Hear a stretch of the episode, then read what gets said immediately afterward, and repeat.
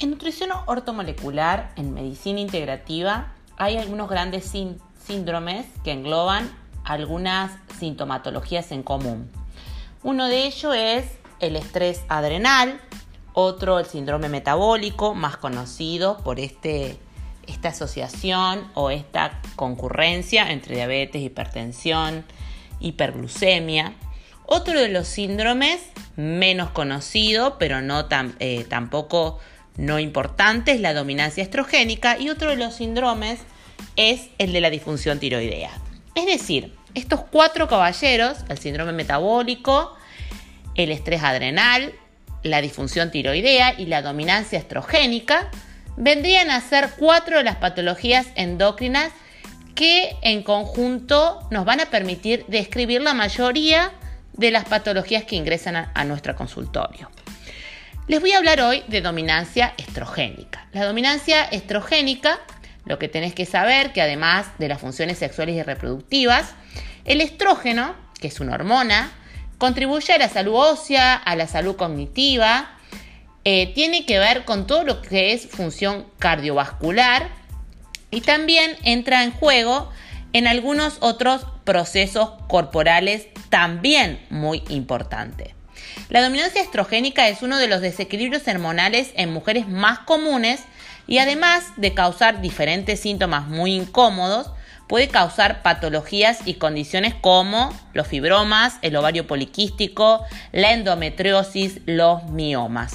Por eso en una historia clínica, y esto voy a hacer una, una salvedad, a veces no solemos preguntarles a nuestras pacientes mujeres acerca de las patologías estrogénicas de sus abuelas y madres.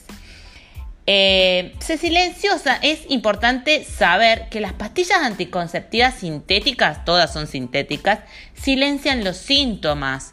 Silencian no solamente los síntomas de una baja grasa corporal un trastorno alimentario simulando una menstruación, sino que también las pastillas anticonceptivas silencian los síntomas que tienen que ver con la dominancia estrogénica, así como con nuestros bebés o nuestros hijos, silenciamos la fiebre como síntoma de una patología encubierta.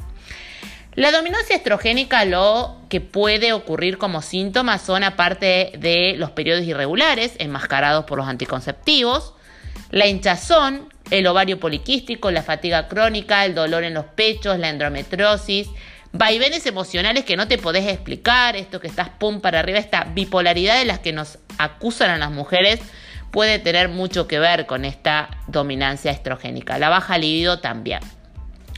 El predominio de estrógenos ocurre cuando el nivel de estrógeno es más alto en comparación con el de progesterona. Recuerden siempre que hablamos de un balance hormonal.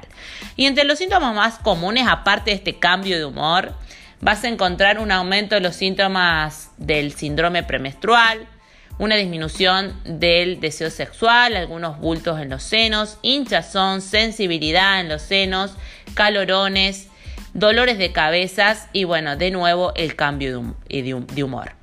Vivir con dolor, inflamación, vaivenes emocionales dramáticos y síntomas incómodos no es normal. Nuestro cuerpo nos quiere decir algo y nosotros podemos explicar algunas de estas cuestiones que a veces acusamos de ser emocionales o psicológicas. En realidad, fíjate que nuestro grave problema actual es dividir entre lo emocional y lo psicológico, dividirlo y acusarlo y querer modularlo desde una cuestión que tiene que ver con lo emocional precisamente o lo psicológico y en realidad estamos hablando de un desequilibrio hormonal.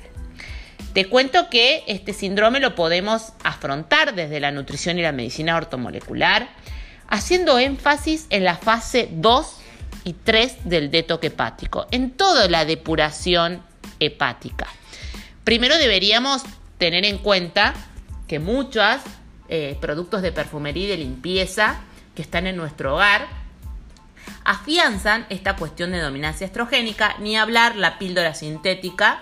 Y otra cuestión, más allá de que o no se puede evitar o no se puede reducir esta contaminación de agentes, lo que podemos hacer es aumentar el detox hepático. ¿Con qué lo podemos aumentar?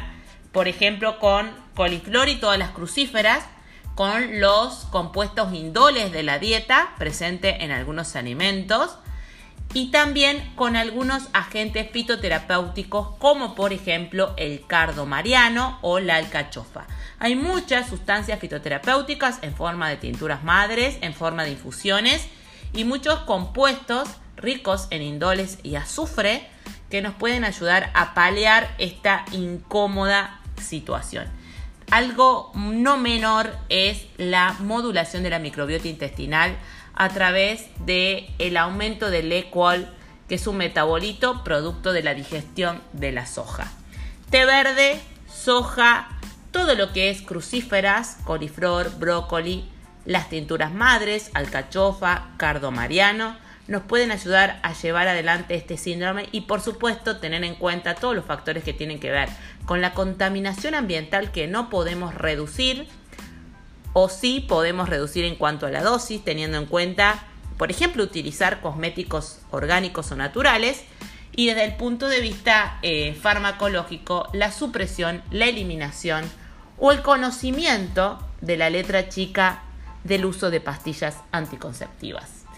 Para más de estos tips y de esta información, o para solucionar o para intentar modular y paliar estos síntomas, me podés buscar en arroba mariceloyero en Instagram y también en Facebook, o me podés escribir al 351 33 96 806 para hacer una consulta nutricional con este encuadre de medicina integrativa que realmente tiene mucho, mucho para hilar. Los espero.